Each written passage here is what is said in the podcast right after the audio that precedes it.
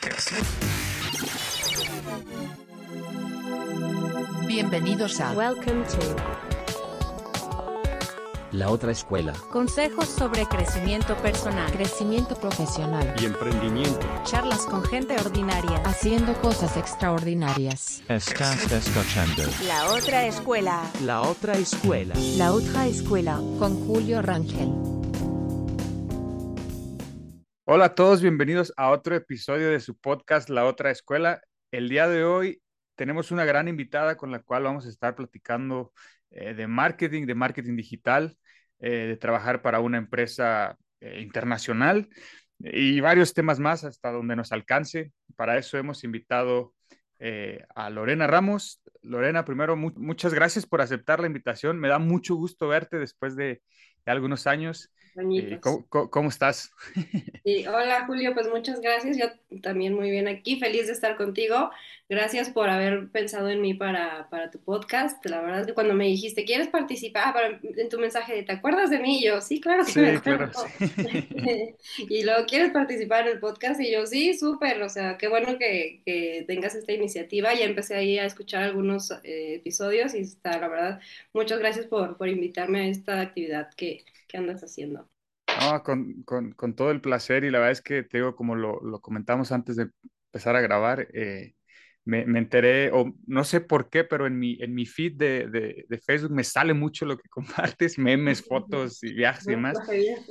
Y, y, y es- y se me hace raro porque pensaría que a lo mejor más o menos como de nuestra generación ya no usen tanto Facebook, pero, pero sí, ¿verdad? Tú sí lo usas. Sí, no, hasta me haces parecer que me la paso todo el día en Facebook y no, o sea, sí comparto memes, pero, pero no, muy, muy de vez en cuando. De hecho, sí, Facebook es el, yo creo que el que menos uso. Nada ¿Ah, más sí? ahí como para, sí, de verdad, si algo me da risa es lo que comparto. Pero yo creo que más bien viste en LinkedIn que ahí sí es donde comparto Sí. cosas del trabajo, que tampoco comparto mucho, pero dos que tres cosas por ahí, sí. Sí, creo que últimamente a lo mejor fue lo, lo que vi de, de algunos eventos, viajes que tuviste y ahí me, me como que me llamó la atención y me animé a contactarte. Sé que antes de, de ponernos de acuerdo para la llamada, ¿estabas en Colombia? Sí, fui hace dos semanas, anduve allá en Cartagena, justo participando en un congreso para, pues, para Doctoralia Colombia, que es ahorita la empresa donde trabajo. Entonces fue nuestro primer evento presencial y pues me tocó andar organizando y pues por eso fui cuando me contactaste. Yo creo que fue un día antes de, Sí. de irme para allá. O- Sí. hoy en día, ¿dónde estás ubicada, Lorena? ¿Estás en- aquí en México?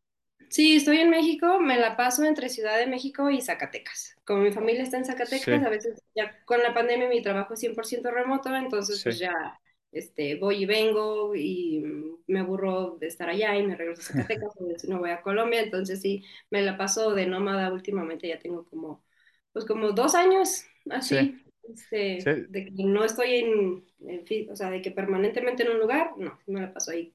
Sí, recuerdo, recuerdo que, que eras de Zacatecas. Pero bueno, a los que estén, para los que estén escuchando de ti por primera vez, eh, Lorena, si nos pudiéramos, nos puedes decir hoy en día, ¿quién es Lorena? ¿En dónde trabajas? ¿A qué te dedicas? Y a- así muy a grandes rasgos, ¿qué haces? Pues bueno, yo soy Lorena Ramos, eh, soy licenciada en Marketing y Comunicación por el TEC de Monterrey. Trabajo actualmente en Doctoralia Colombia, me encargo de, de marketing allá y pues me toca ver asuntos principalmente de lead generation, pero Mm. pues también ando ahí este, en la organización de eventos, soy vocera de la compañía, también en algunas acciones de PR y pues también en, ahí muy en mancuerna con el equipo de ventas también. Ya, ahorita lo iremos adentrando en lo que ya haces como, como, como tu puesto, como tal, pero me llama la atención, Doctoralia está, o sea, dices Doctoralia Colombia, pero también existe en, en México. Sí, Doctoralia de hecho existe en varios países. Es una empresa polaca. Surgió como una empresa Polaca. en Polonia en hace como aproximadamente 10, 12 años y Ok. de ahí se expandió a España, Italia, Turquía, República Checa y ya en Latinoamérica está pues obviamente en México, Brasil, Chile, Colombia, Argentina, Perú y recientemente el año pasado se, se sumó Alemania al grupo. Entonces es una, de hecho es un, un unicornio Sí. ahorita y la verdad es que es una gran empresa para trabajar en estos momentos y estoy muy feliz de, de poder colaborar aquí.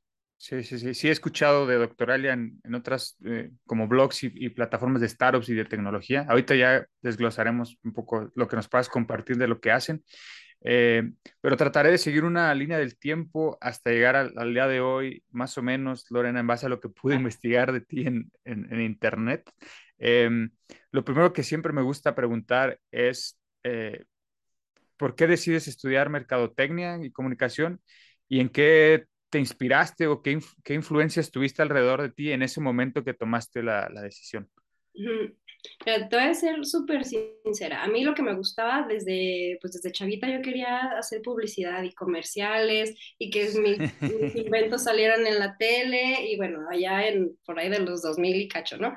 Entonces yo en mi recámara, en lugar de tener pósters así pegados en la pared de los cantantes, de los Backstreet Boys y de todos esos que eran, yo tenía la pared llena de anuncios, de perfumes, de zapatos, o sea, toda mi pared era una, un escaparate de anuncios de yo todo anuncio que yo veía en las revistas lo arrancaba y lo pegaba en mi, en mi pared, ¿no? Entonces, o sea, yo siempre yo, yo, yo, decía, yo me quiero dedicar a la publicidad y trabajar en una agencia de esas como súper famosas y llevando marcas de moda y bueno, eso yo pensaba, ¿no?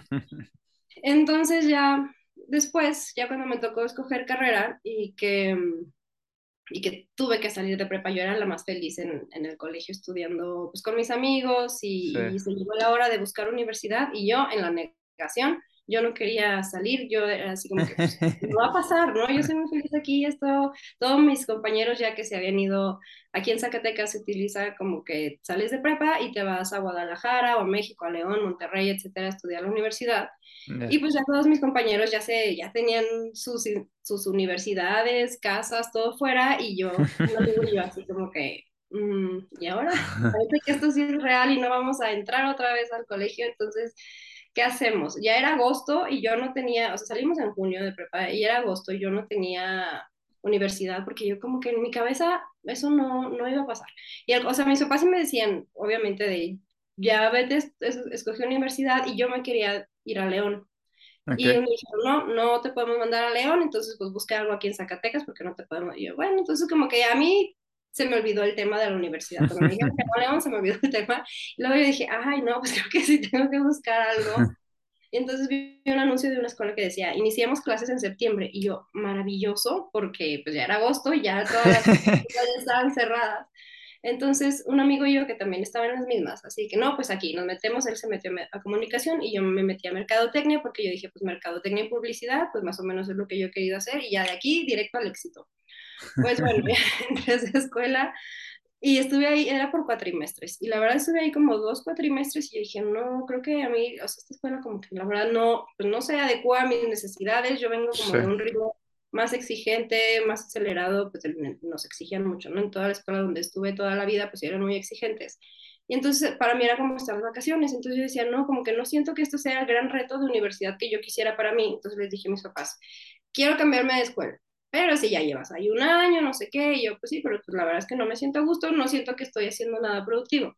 Bueno, fui a, a otra universidad a estudiar diseño, aquí estaba estudiando mercadotecnia y entonces fui a otra universidad de, no, pues diseño gráfico, porque dije, claro, publicidad en diseño gráfico yo voy a poder hacer mis, mis anuncios de revista que, que quiero publicar, claro está. Entonces ya me metí a diseño gráfico y ahí estuve cinco semestres, o sea, dos años y medio aparte. Y pues me la pasé muy bien, yo la verdad que a donde voy yo siempre trato de pasármelo bien y hice muchos amigos, me la pasé increíble. Aprendí sí. muchas manualidades porque ahí íbamos en, de verdad en cuarto semestre y seguíamos haciendo puntitos y palitos y bolitas con acrílico. y, y, y, yo dije, ay no, como que dije, ya no me está sonando ir a media carrera y yo todavía haciendo manualidades, como que no, creo que esto me va a llevar a donde yo quiero, ¿no? Entonces, un día se me hizo temprano, cosa rara en mí, porque yo siempre soy más de llegar tarde que llegar temprano, y se me hizo temprano y llegué a, al salón y estaba un profe. Ahí le digo, ay, profe, ¿qué hace? revisando las entregas de los que se van a graduar. Y yo, ¿qué es eso? Así como el, Bob Esponja. Y yo, el de Bob Esponja, sí. Sí, sí. Sí, porque yo dije, ay, ¿qué es eso tan feo que está ahí? Me dice, pues son las entregas de los graduandos. Y yo, ¿qué? ¿Cómo? Sí, estos son sus proyectos finales. Y eran como unas páginas web hechas en, pues como en Paint, una cosa muy horrible, ¿no? Que yo digo, o sea, como los que ya van saliendo entregan eso, sí, sí, es el proyecto final. Y yo, Jesús, de Veracruz. O sea, yo no quiero salir haciendo, o sea, yo estaría entregando esto Sí. en un año que, que me toque a mí graduarme, ¿no? Entonces yo dije, no. Y entonces ahí voy otra vez con mis papás que creen. Me quiero cambiar de carrera porque siento que otra vez la escuela no es, o sea, no me no está haciendo el reto que yo quiero, o sea, para Sí. después, ¿no? O sea, ya vi las entregas de los que se van a graduar y no se me hace que, que yo quisiera entregar esto en algún trabajo, ¿no? Y mis papás, pero es que ya llevas ahí otros dos años y medio, más el año que llevabas en la otra escuela, tus amigas se están graduando de medicina, de nutrición, de no sé cuánto, y tú cambiando de carrera, y yo, ay, perdón, o sea, pues bueno, me hicieron caso, gracias a Dios, entonces ahora sí ya fuimos al TEC, y entonces ya me hicieron ahí una revalidación de materias, de algunas, porque pues obviamente todas, gracias a Sí. Dios, todas las carreras tenían algo que ver entre sí, pues me hicieron la revalidación, y entonces ya entré otra vez a, a la universidad. O sea, mis amigas ya se iban graduando, mis amigas del colegio ya, ya tenían dos el servicio social y yo todavía entrando así que yendo a inscribirme y cosas así. Entonces, pues ya llegué al TEC y pues obviamente mi, mi horario era un relajo, llevaba clases con los que iban saliendo, con los que iban entrando, con los que ingenieros, con los arquitectos, con, con todo el mundo. Entonces, pues este, me empecé y pues yo también a, a llevar así con todos y y pues sí, a llevar un poco de todo, pues que en otras carreras, ya ves que acá en el TEC pues te ponen que Sí. contabilidad y todas esas cosas de estadística, y así, no podemos omitir esas, esas no me las pueden revalidar, obviamente no me revalidaron nada de eso, y eso sí los tuve que pasar, que yo odio los números, la verdad, materia de matemáticas que, que me ponían desde secundaria, materia de matemáticas que yo reprobaba, entonces bueno, con gran esfuerzo y sudor logré pasar todas esas, y ya pues ya después de tres, otros tres años y medio de estar en el TEC, ya por fin me gradué, gracias, siete años de universidad, más años que de primaria, pero no me arrepiento de verdad de, de nada, absolutamente nada, todo fue, todo me ha servido, o sea, de lo que aprendí en, Sí. en la primera universidad, en lo de diseño gráfico, todo, todo ha ido sumando, entonces la verdad es que no me arrepiento ni un momento, porque todo el mundo de, que me decía, otra vez te vas a cambiar de carrera, o sea, ya cuántas, o sea, sí me decían, esta mujer desubicada de la vida que piensa que pasa por su cabeza, que se ponga a trabajar, seguro quiere que la mantengan otras 10 veces mientras encuentra algo que se pueda. Entonces, pues sí, así. Eh, Es fue. que, Y eh, ahí fue cuando nos conocimos, cuando yo había casi sí, en Monterrey, sí recuerdo.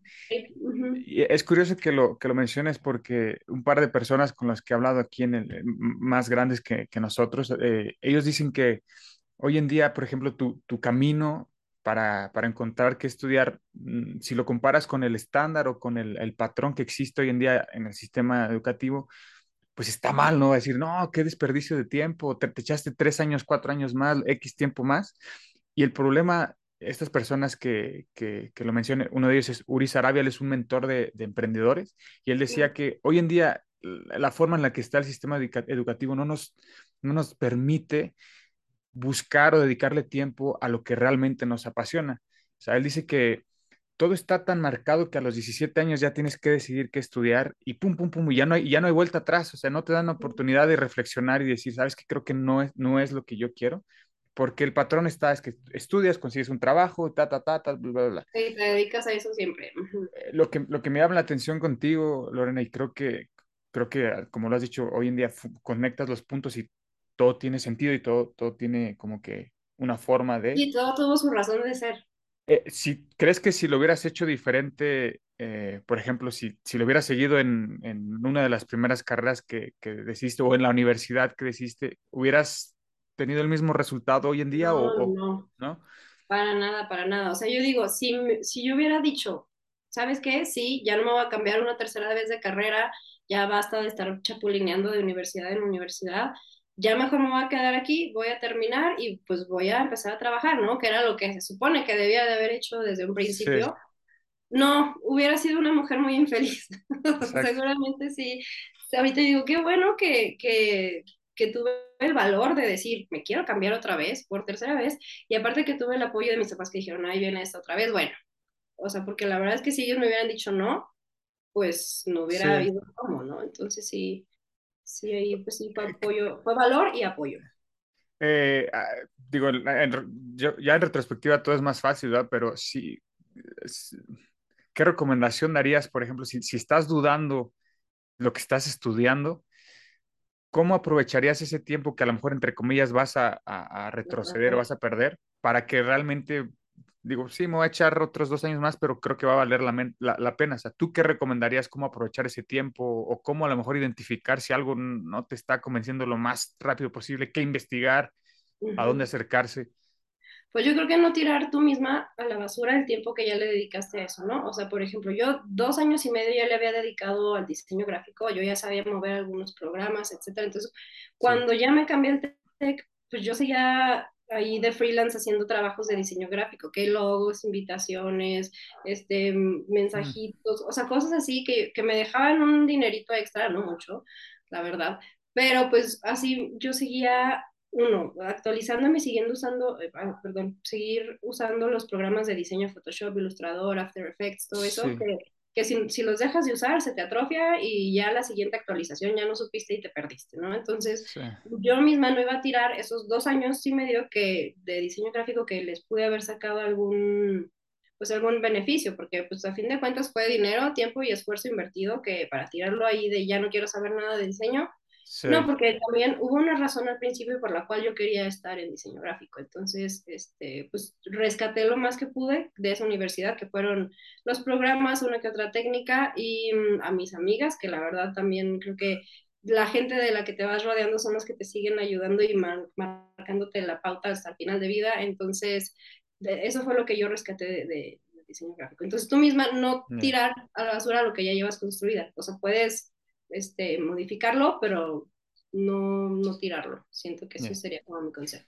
Ahora, el, el, brinco al mundo real, al mundo laboral, eh, Lorena, ¿sentiste mucho gap entre lo que estudiaste de, de, de marketing, de mercadotecnia, lo que, marketing digital o demás?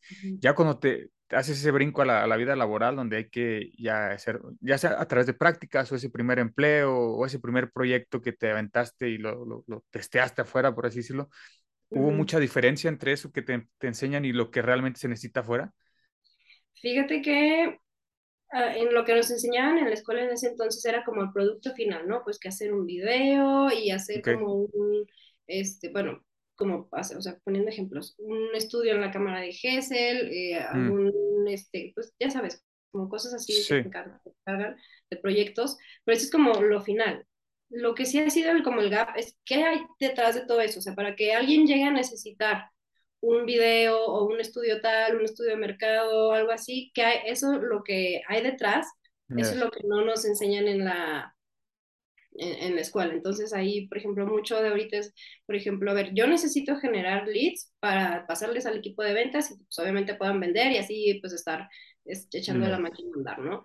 Entonces, ¿yo qué necesito para generar prospectos? Ah, pues un video. Necesito generar contenido. Necesito ver cuáles son los dolores, en este caso, en, ahorita en Doctoralia donde estoy, nuestros clientes son los doctores de ¿Ah? práctica privada.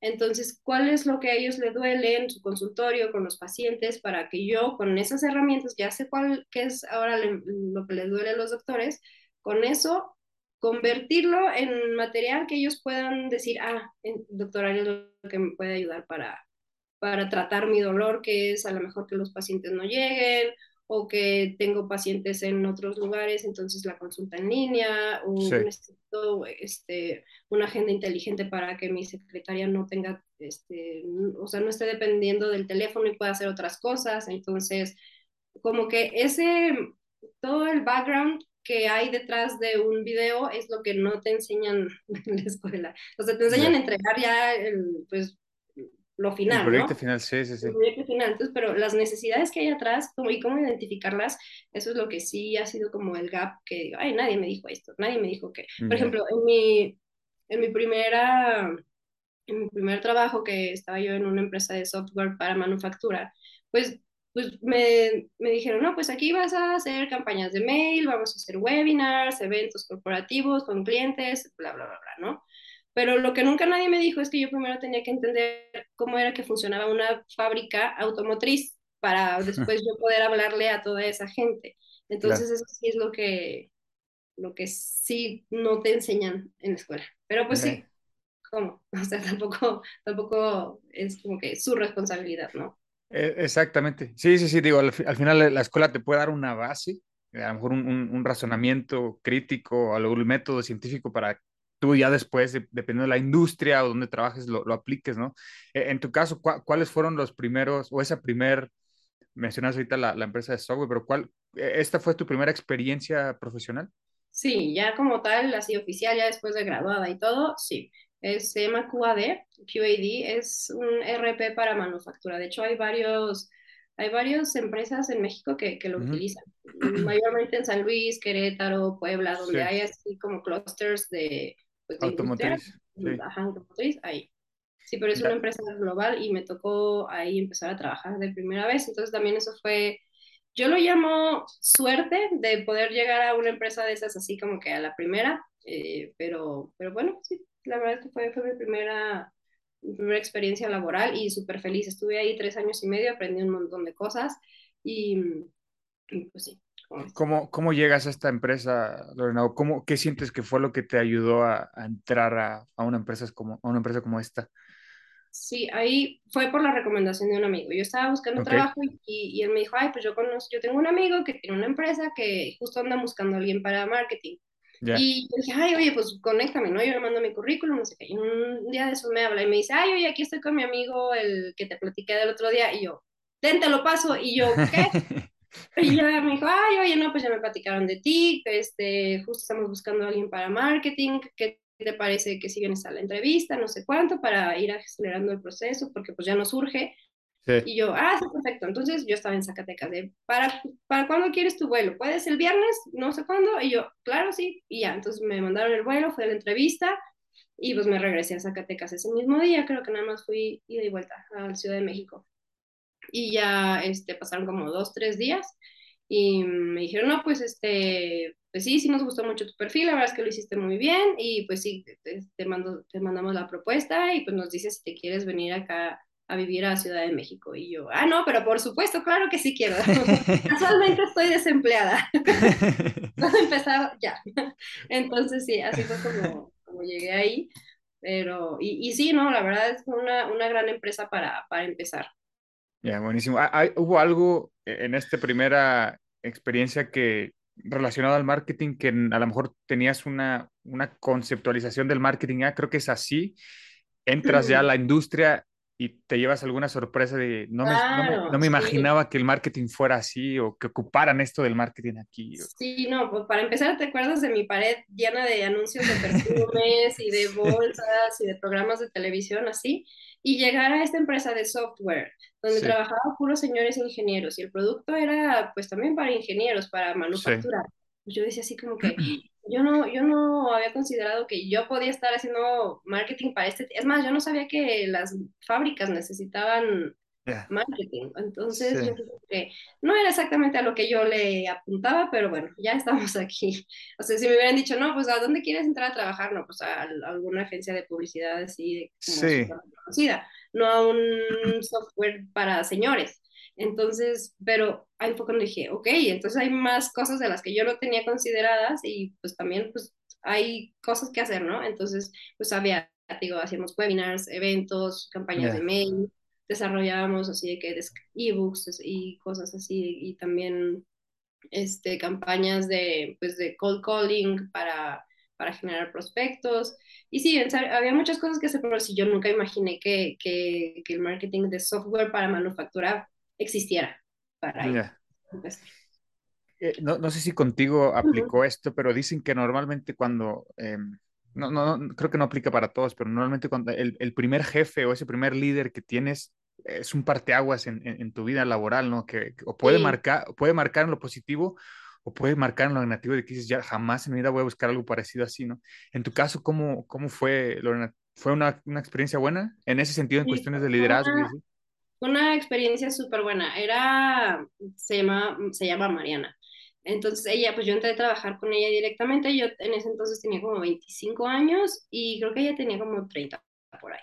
Pero pues ella sí de que me traía a todos lados, mira, si se hace esto, lo otro, me presentó a todo, sí. a todo el equipo y la verdad es que ella era como muy perfeccionista y siempre tenía como así un ojo de águila, pero para todo. Yo, yo, decía así como que, ay, mira, voy a dejar esto acá escondido, ni se va a dar cuenta. No, me iba y me lo detectaba. y así cosas, así por ejemplo, un día organizamos un evento y no sé qué nos pasó, que, que yo dije, ay, esto justo, no me acuerdo, era un, era un micrófono, algo de la pantalla, no sé qué, pero yo dije, ay, ni lo vamos a necesitar. Y en el momento en que se necesitó, nada más siento sus ojos así a través del salón, así atravesando toda la gente, viéndome de faltó el micrófono, no sé cuál. Y una mirada así que dije, en mi vida se me va a olvidar algo. es, es como que de verdad no, no, no dejar de lado nada que ya considera, o sea, si se te olvida o algo Sí. de, de plano no lo, no lo consideraste, pues bueno, también pasa. Pero no hacer las cosas por nomás por no hacerlas porque según tú no van a afectar, es lo, es lo que te va a faltar, es lo que te van a, a reclamar, de verdad. Pero no, la verdad es que para mí ella fue una gran, pues sí, un gran ejemplo, porque todo lo hacía meticulosamente y perfecto y, y también aparte tenía un muy buen trato con la gente, entonces eso también este, me llevé como muy, muy marcado de ella. Ah, buenísimo. Después de ahí, ¿qué, qué viene, Lorena? ¿A dónde te mueves? ¿Cuál es el siguiente paso que das? ¿Y qué buscabas con ese, ese paso? Mira, después de ahí, ahí duré tres años y medio. La verdad, yo súper contenta, pues por era una gran empresa, y, pero un día me buscan en LinkedIn, me, me escriben y me dicen, ay, oye, pues es que estamos viendo tu perfil, nos interesa para un puesto de project manager en una agencia de marketing digital, y yo dije, ya, por fin es mi momento de cambiar a una agencia de publicidad, ¿no? Entonces, eh, le dije, sí, claro que sí, yo voy a la, a la entrevista eh, y pues ya fui, me presenté y todo, no, pues qué haces, cuéntame tu experiencia y todo. Y en eso, pues bueno, gracias, te llamamos, ¿no? Y ya pues pasó una semana y dije, pues sabes, yo creo que ya no me, ya no me, ya no me llamaron ni nada. Y entonces nos dicen, no, pues que sí, nos gusta mucho tu perfil, eh, aquí está la propuesta, podrías empezar ya el 22 de octubre, justo me acuerdo de, de, de esa fecha. Entonces yo le dije, sí, claro que sí, nada más pues tengo que dejar acá la otra empresa y, y pasarme para acá y pues bueno, porque acá te digo, llevaba tres años y medio, yo era la más feliz, pero pues ya era hacer lo mismo y lo mismo, lo mismo, o sea, como Sí. que necesitaba ya un cambio.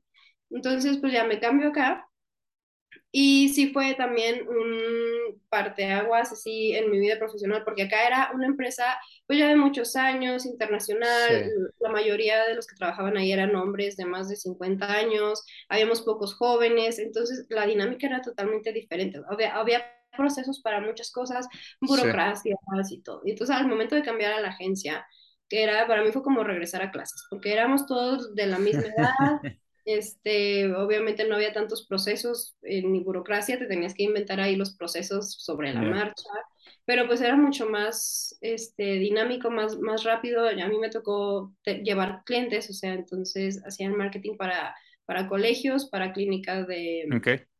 una clínica dental, la, unos posgrados de la UP.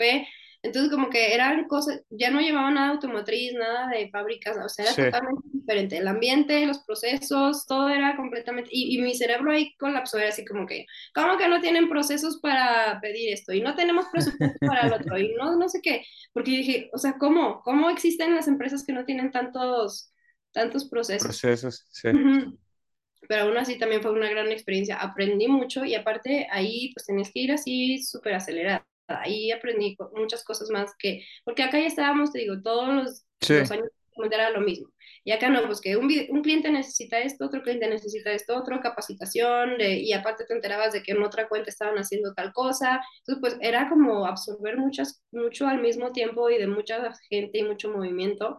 Entonces eso también fue, fue muy divertido. Y no, no fue tanto de publicidad como, como yo me imaginé algún día que iba a ser, era de marketing digital, entonces ahí me empecé a meter mucho a métricas y todos Ya. los KPIs, por ejemplo, de que pues todo lo que se lleva de Como conversion de rate, medición. rates, ajá, cosas que en mi mente de publicidad y de anuncios bonitos no existían. Este, entonces, pero la verdad fue un mundo nuevo descubrir todas esas métricas, todo lo que se puede medir, el Sí. tráfico, mapas de calor. Entonces, para mí dije, o sea, también fue, wow, o sea, todo esto se puede hacer, qué cool. Y lo estoy haciendo ahorita ya también. Entonces, es- y, y pues ya de ahí siguió, duré dos años y tres meses ahí. Justo la Ok. pandemia estaba yo trabajando ahí en la agencia. Y ya en enero del 2021, igual me escriben por LinkedIn, nos interesa tu perfil, ¿quieres hacer una entrevista? Y yo, ok, bueno, fui, No, yo, yo la verdad es que no, he, no me he cambiado de trabajo porque yo lo haya buscado, sino que más bien llegan- me buscan. Entonces, eh, con eso sí he corrido con suerte, la verdad. Entonces me dijeron, ¿qué te parece si tenemos esta vacante? ¿Te interesa estar en el proceso? Pues claro que sí. Y pues ya, acá estoy y ya tengo un año y medio, ¿no? Un año, ocho meses doctoral. De- igual, ahorita antes de, de entrar a lo de doctoralia, y es que también cuando vi tu perfil de LinkedIn, ahí viene em, como, un- una, como una etiqueta que dice, LinkedIn me ayudó a conseguir este, este empleo. Y creo que Sí. lo, creo que lo tiene, en tu caso, eh, Sí, es en mi una, es una plataforma que te ha ayudado Me ha bastante. ayudado bastante. De hecho, esa etiqueta debería de estar también en el empleo anterior que es de la agencia, pero como Sí. que siento que esa función no estaba habilitada en esos entonces y apenas la, la habilitaron, porque yo llevo ya dos, dos empleos por gracias a LinkedIn. Y sí he visto de varias personas que se quejan de, es que LinkedIn no, no sirve de nada, ahí solo sirve para presumir, a mí nunca me han hablado, a mí no sé qué. Pero la verdad es que LinkedIn también funciona como cualquier otra plataforma, funciona con interacción, con keywords, con hashtags, entonces pues si tú no te pones a interactuar de la forma de que la plataforma lo requiere, pues va a ser un perfil olvidado ahí en, entre tantos millones Sí. y millones. ¿A ti qué te ha ayudado eh, eh, o, o qué, qué crees que te, que te haya servido para que te, para que tu perfil, que si por sí ya sea atractivo, que también salga en esas búsquedas, eh, en los resultados principales, esos keywords o, o- Los o- keywords. sí, Sí, los keywords yo creo que esos, este, por ejemplo, yo me pongo, pues la verdad es que no lo hice intencional, pero ya después me dije, ay, qué bien lo hice, porque, o sea, ahí dentro de las funciones de tus, de tus puestos, pues puedes poner lead generation, project Sí. manager, keywords que van a buscar los, re- los reclutadores. Entonces, Ya. pues gracias a eso, ah, ¿qué te digo? Yo, yo no lo vi así hasta después, que dije, Sí. claro, si alguien busca lead generation, pues va, va a aparecer mi perfil, porque yo lo tengo, pero no lo hice con esa intención, pero mira, ayudó. ya, no, interesante. ¿Y qué, qué, qué, qué otra cosa crees que, digo, obviamente, gracias a los keywords encuentran tu perfil, pero también dentro del perfil, pues ya revisan la experiencia que has tenido y sí, demás. claro, ven el perfil y dicen, claro que sí, ¿cómo de que no? Ahí, ahí, ¿qué crees que, así muy, muy rápido, qué crees que lo, qué, qué crees que, que es lo que te ha ayudado a, a que tu perfil se vuelva atractivo, Lorena? Pues yo creo que tiene mucho que ver, eh, sí, las empresas en las que has trabajado, o sea, que sea una empresa reconocida, porque ya ves que luego hay muchas empresas, sobre todo pasa en las empresas pequeñas, que no Sí. están dadas de alta en LinkedIn, entonces si un reclutador ve y dice, Sí. esta empresa que no tiene más información, pues yo no sé qué tan fidedigna sea, entonces también que las empresas sean activas en LinkedIn, pues sí. a mí me ha ayudado como un respaldo de, ah, pues son empresas serias, con, pues, con clientes, con pues mucha ahí exposure, entonces pues claro que, que sí, sí ella estaba trabajando ahí, señal de que era, hubo un proceso de reclutamiento más profundo, entonces es como que me respaldan, ahora sí que mi barrio me respalda, me respaldan las, las empresas en las que he trabajado. Usas, usas muchos memes en, tu- en tus referencias, que está bien, que está bien, la verdad. Eh, eh, sí, de hecho me mandaste un unicornio, ¿no? Para confirmarme la... No sé, me confirmaste de sí, nos vemos mañana y me mandaste un unicornio y no sabía cómo interpretarlo, ya bien señor. Perdón, sí. Es que en Facebook digo, casi no lo uso, entonces tengo stickers raros de unicornio. ¿De qué le mandó un unicornio? Si hubiera sido por WhatsApp, ahí sí tenía más de dónde escoger. Bueno, la próxima será por WhatsApp. Eh, la, la otra duda que, te, que tengo, eh, Lorena, y es que lo, lo mencionas mucho, ¿qué, qué tan centralizado están estas áreas de oportunidad y desarrollo profesional y laboral dentro del marketing y marketing digital? ¿Qué tan centralizados están en la Ciudad de México? Fíjate que sí estaban centralizadas. Ya con la pandemia, ya no. Ujú. Siento Ok. que fue un parteaguas de que ya puedo contratar a personas, justo lo veo ahorita en el equipo en el que estoy, ¿no? O, Sí. o sea, antes a mí me, me contactaron, pero porque yo estaba viviendo allá, ya tenías, en ese entonces tenía cinco años viviendo allá en México, pero ahorita, ya con el equipo que estamos ahorita conformando en Doctoralia, hay personas nuevas, una que está en Monterrey, Guadalajara, Mérida, yo que voy y vengo a Zacatecas, entonces ya ahorita como que se abrió mucho, al no ser un 100% presencial, ya es como que tenemos la, la opción a contratar gente donde sea que, que esté, sin necesidad de relocarlos. Entonces, creo que la Ya. pandemia sí ha sido un parteaguas, pero antes creo que siento que sí, o sea, pues yo me tuve que mudar, ¿no? Hace cinco años para, para Sí, poder ir claro. a trabajar allá. Entonces, a mí me ha tocado esas dos partes de tenerme que ir porque allá estaba todo centralizado. No me iban a contratar desde Zacatecas hace siete años y si no me iba a vivir para allá. Ya, Entonces, ahorita sí ya cambió mucho. ya. Y ahora sí, hablando de Doctoralia, igual y para los que no conozcan esta plataforma o esta aplicación también, creo yo, mi, mi- corrígeme si me estoy equivocando, pero una forma fácil de explicarla para mí es como si fuera un Rappi de doctores. Obviamente no te van a llevar el, el doctor a tu casa, pero sí, pero sí, sí, sí, este, en el sentido de que, ah, es tu perro. Sí, perdóname, quería salir el perro. Estaba ahí ya. No te apures. Eh, pero en el sentido de que, o sea, eh, eh, eh, tú puedes, tú puedes contactar al, a un doctor de la especialidad que quieras a través de la aplicación o un, un sitio web. Eh, ¿Es correcto? Sí, mira, el producto tiene dos caras. Tiene una hacia el paciente y otra hacia el doctor. Nuestro Ok. foco ahorita pues son los doctores, los especialistas que a fin de cuentas son los quien, quienes consumen el producto como tal.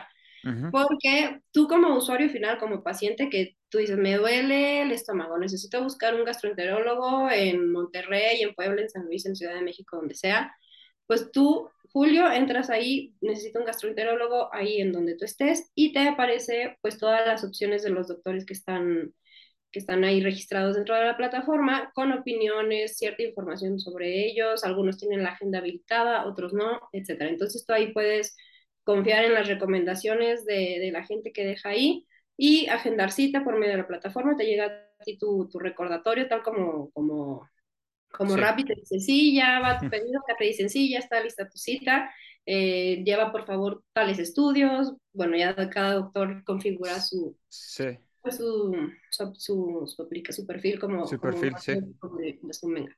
Entonces, ese es del lado de los pacientes.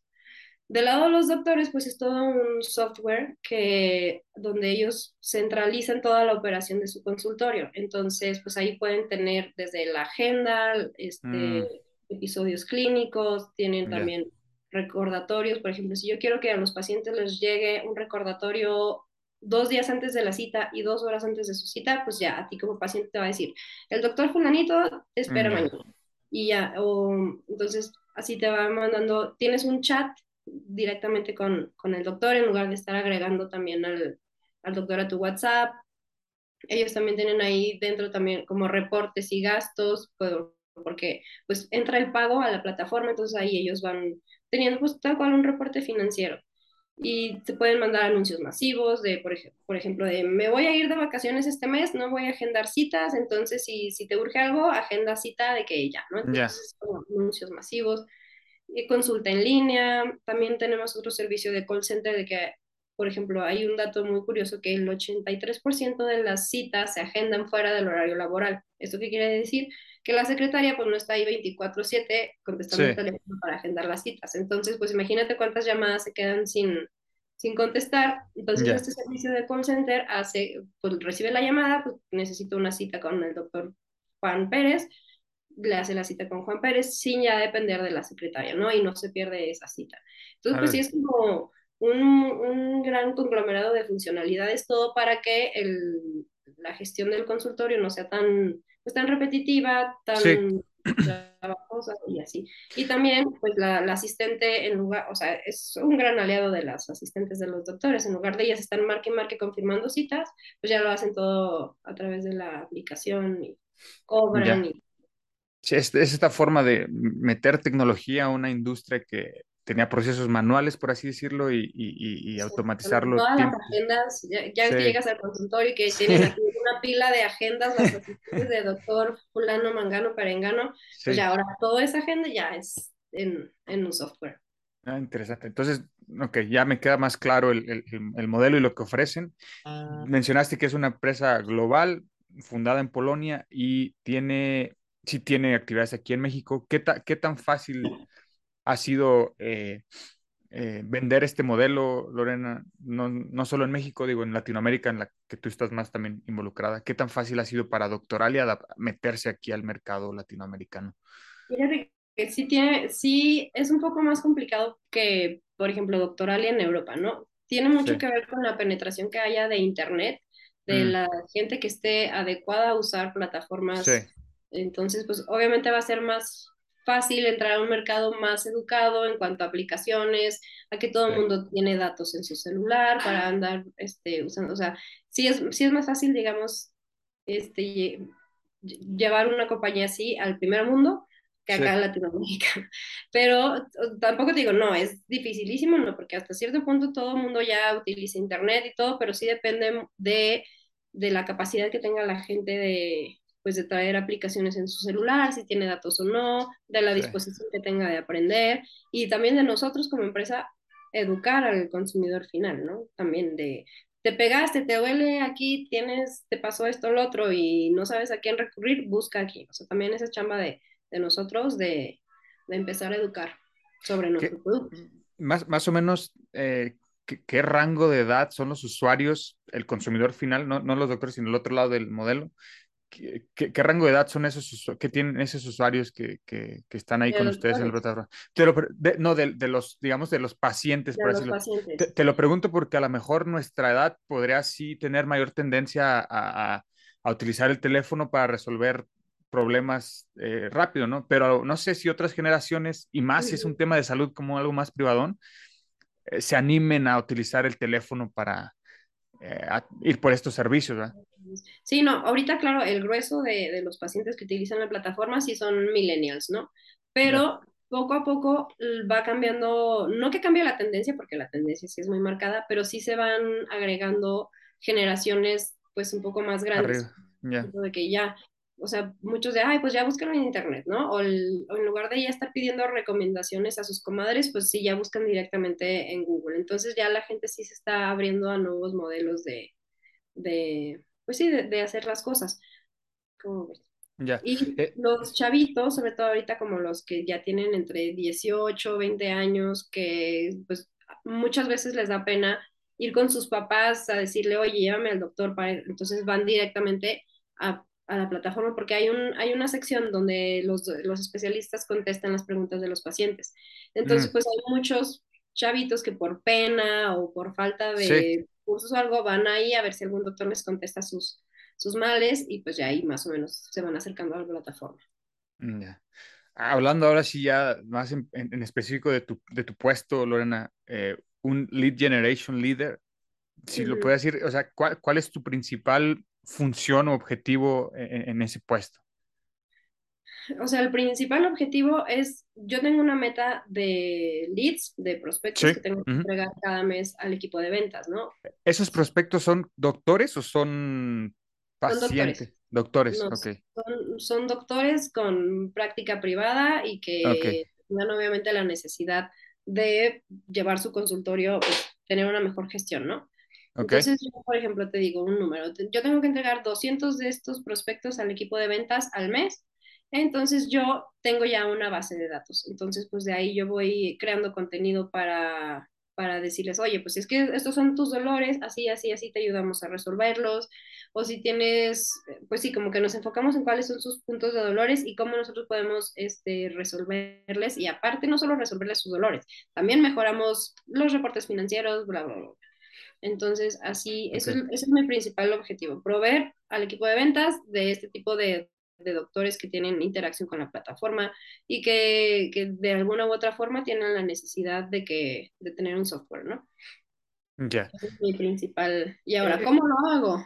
Es lo que te iba a preguntar, o sea, me imagino que, y, y varios de lo que, varias cosas de las que veía es que a través de contenido, y ese contenido, ¿qué, qué es? ¿Son, son, son artículos, son videos, son, o, o qué Son otras estrategias? artículos, Sí, son artículos, son videos, estos son demos de producto, son testimoniales de doctores de cómo les han ayudado al producto.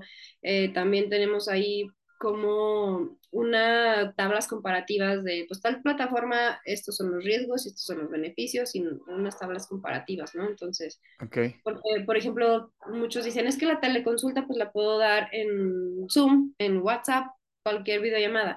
Pues sí, pero por ejemplo, nosotros estamos regidos bajo el marco de protección de datos europeo, entonces pues no es lo mismo sí, que tengas ahí tú toda la información del paciente a la mano y que la llamada se quede guardada y que tengas ahí pues todo el historial guardado y en un software a que nada más desaparezca y le cuelgas y ya.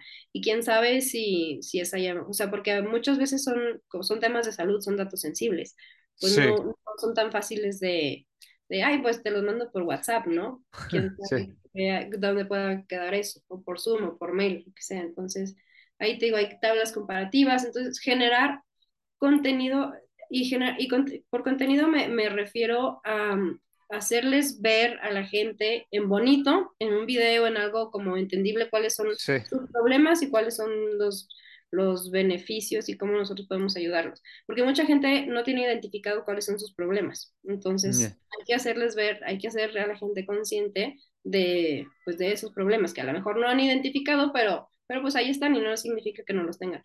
Entonces, por medio de estos, de este contenido, nosotros, para hacerles así que el, el, clic, el clic de, ah, a mí me pasa Sí. eso, ah, sí le pasa, entonces venga para acá, yo le ayudo. ¿Cuál es el formato de ese contenido que mejor conversión tiene, Lorena? Pues yo creo que Para estos doctores, ¿verdad? Para este para perfil los de... doctores. Pues, Es que depende mucho, porque también los doctores son como, son un mundo aparte todas las especialidades. Los psicólogos Ujú. van acá, los dermatólogos acá, los oncólogos, urólogos. Entonces, como que a cada quien le llegas de diferente forma. No, no, no te digo así de tengo así una masterpiece que Ya. funciona para todo. No, no hay, ¿qué, qué más quisiera yo? Entonces tienes que andar ahí a ver con quién, con quién es el que le gusta. A lo mejor te digo, un video funciona con ese tipo de doctores, este argumento de venta funciona mejor con los psicólogos y entonces así ahí tienes que ir como, como pues sí, Conociendo tu audiencia, conociendo Eh, tus datos y todo. Ya. Eh, ¿qué- qué- en qué porcentaje eh, de estos esfuerzos que puedas hacer para generar prospectos es digital y en qué otro porcentaje, digamos, que es eh, físico, por así decirlo, en otros canales? No, ahorita 100% digital. El, 100% digital. el, el congreso que te digo que, que andaba sí.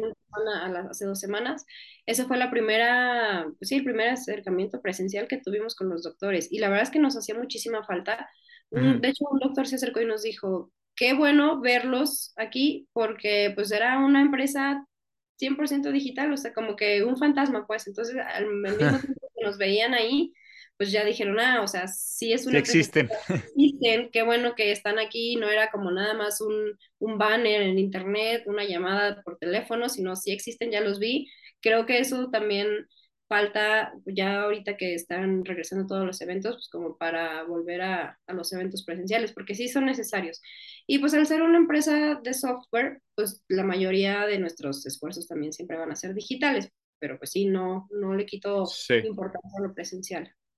Eh, digo, no sé hasta qué punto hayas también interactuado con el mercado en, en- en- México, pero sí, sí ves una diferencia entre el mercado de doctores en México con, con lo que has visto en Colombia, en Argentina o en Sudamérica.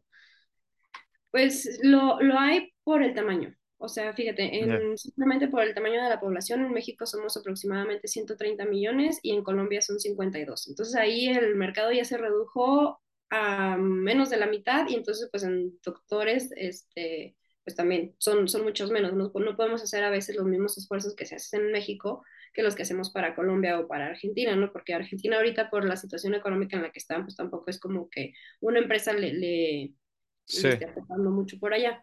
Pero, por ejemplo, para Colombia, el sistema de salud es diferente. Eh, nosotros aquí en México, pues tenemos el IMSS y pues todo el mundo, todos los que tienen la oportunidad van a, a, a la, al- sí, a doctores privados. Privados, Y en Colombia también están, se llaman EPS. Entonces tú ahí como que vas aportando de acuerdo y hay niveles. Aquí tenemos el IMSS y se acabó, ¿no? Para todos igual. Y como que ya de acuerdo a lo que tú aportas es el tipo de clínica a la que te toca ir.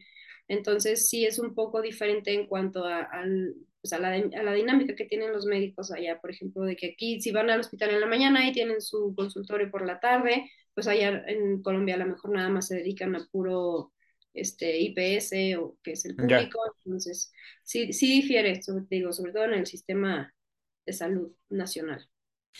La, la- la- otra como particularidad de, de lo que haces ahorita que me llama la atención, Lorena, es por qué, o sea, eh, ¿cómo, por qué buscan a alguien en México para que les ayude con el, el mercado en Colombia? O sea, más allá de que ya todo es remoto y bien lo, tú muy bien lo explicaste, ahora ya puedes, puedes estar en China y, ayudarles igual, ¿no? Pero eh, ¿hay, hay, hay algo en específico que, que, que, ah, bueno, Lorena de México nos va a ayudar con, con el mercado en Ah, para Colombia? Colombia.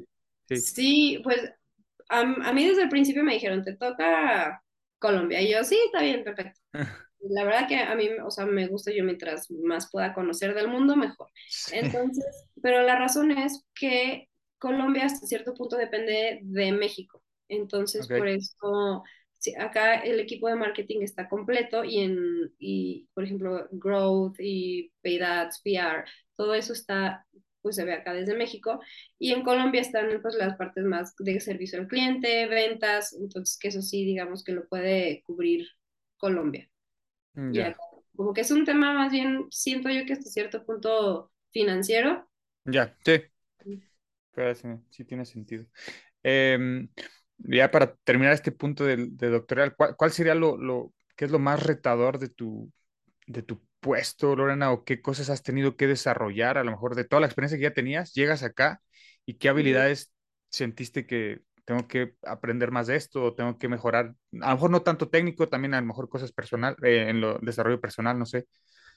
Sí, pues fíjate que, que trabajar ya 100% con un equipo en otro país Mm, y es hasta cierto punto retador. Y más cuando a mí me tocó entrar a trabajar en enero del 2021 y fui a Colombia en mayo del 2022. O sea, sí fue un año y cinco meses de estar trabajando con un equipo 100% remoto, nunca los habías visto en persona. Y eso sí, hasta cierto punto yo dije, pues no es bueno para para nadie, de que necesitas la, la, pues conocer a las la personas, ¿no? interacción, sí. La interacción, cómo se llevan entre ellos, pues hay otras áreas que sí conviven allá en Colombia en la oficina, porque allá sí van a la oficina dos veces a la semana.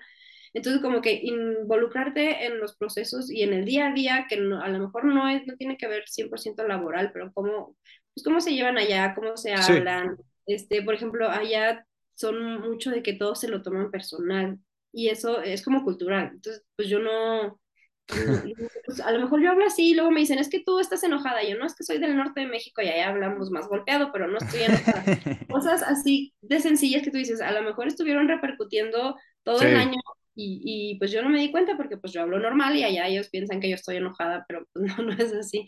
Otra cosa que también me, o sea, cosas que, que no te, nadie te cuenta ni nadie te va a decir porque pues no, no, no tienen razón de ser hasta que no vas y te das cuenta tú con tus propios ojos. Para mandar nosotros las campañas de mail, las mandábamos de que a las 8 de la mañana, ¿no? Programábamos los correos a las 8 de la mañana, pues esa hora más o menos ya, pues aquí como en México, a esa hora ya empieza la gente a funcionar y, y Sí. así. Pues no, hasta que no fui a Colombia en mayo, me di cuenta que en Colombia amanece a las 6 de la mañana. A las 6 de la mañana ya tienen un sol de mediodía, entonces, pues yo A las obviamente 8 ya es tarde. A las 8 ya es tarde, a las 8 ya desayunaron, a las 8 ya están haciendo otras cosas y yo programando mis, mis campañas a las 8 de la mañana. Y yo, no, o sea, si yo quiero mandar algo temprano, es a las 6 y media de la mañana en Colombia. Si yo mando algo aquí en México a las 6 y media de la mañana, pues me Sí. van a decir, claro que no, es de noche, ¿a qué le estás hablando a estas horas? Y, y la verdad son cositas que no te das cuenta estando allá. O sea, Sí, imagínate, yo no, yo no iba a preguntar nunca a nadie del equipo, ¿a qué hora sale el sol en Colombia? O sea, entonces sí, cosas como que eso que tú dices, si, si no vengo y me doy cuenta por mí misma, ni, ni se te ocurre preguntarlo, porque pues es algo que no te pasa por la cabeza. Dale, qué curioso. Em, ya hablando un un poco ya muy rápido sobre eh, tú que estás metida en la industria del marketing digital y trabajando en una empresa como una startup, una, una empresa de tecnología global, Ujú. ¿qué tendencias ves que, que, que, que, vienen para estos temas de marketing digital, Lorena? ¿Hacia dónde ves que se esté moviendo esta industria o cuáles han sido, cuáles ves que son esas mejores prácticas que se empiezan a, a implementar? O a lo mejor ya, ya están, pero que siguen ahí. o- Sí, mire, yo creo que viene mucho la inmediatez. O sea, sabemos que ahorita ya todo es muchísimo más inmediato de como pudo haber sido hace cinco años, diez años, ahorita Sí. ya es mil veces más inmediato, pero siento que todavía viene más, o sea, todavía más inmediato. O sea, si no me contestas ahí que ahorita y me solucionas de que ya, Sí. las empresas van a irse quedando atrás. Entonces, ahorita, por ejemplo, WhatsApp viene, pues, porque todo el mundo nos dice, sí, ya WhatsApp, y la gente también está ya cansada de utilizar como muchas cosas para comunicarse. Es como que, a ver, si puede ser todo por medio de un canal, Sí. mejor.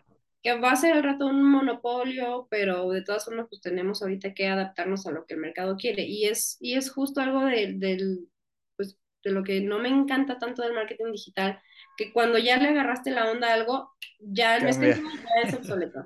Por eso a mí siempre me Sí. dicen así, como, ¿te gustaría estudiar alguna maestría o algo así? Pues de gustarme sí me gustaría, pero de que servirme no me va a servir. Cuando lo acabe de estudiar ya me va, va a tener vigencia de un año y ya después ya no me va a servir para nada, porque todo, lo, todo ahorita en tecnología dura dos años, a los dos años ya es obsoleto. Entonces, pues, pues sí, por eso yo digo, pues ahorita lo que, lo que me funciona, no me va, lo que me funciona ahorita, a lo mejor no me va a funcionar ya en, en un, en un año. Entonces, pues sí, hay que estar viendo nuevos canales, que si ahorita es inmediato, inmediato. A lo mejor el, el próximo año a la gente va a decir, ya estoy harta de que todo el mundo me conteste y ya no quiero contestar nada, entonces se van a volver a alentar los procesos. Y así todo, todo va cambiando de acuerdo a las demandas del, del mercado y cómo la gente interactúa con, con las plataformas. Y pasa en todos lados, no solo, Sí, sí, sí, sí, no te solo sigo. con, con Doctoralia, sino con todas las plataformas que hay. Ah, interesante. Eh, ya, pasando a la última parte de esta charla, eh, Lorena, y, tiene que ver con, con consejos, tips, recomendaciones eh, que te hayan dado ese círculo cercano alrededor de ti, familia, amigos, colegas, managers, líderes, jefes, lo que tú quieras.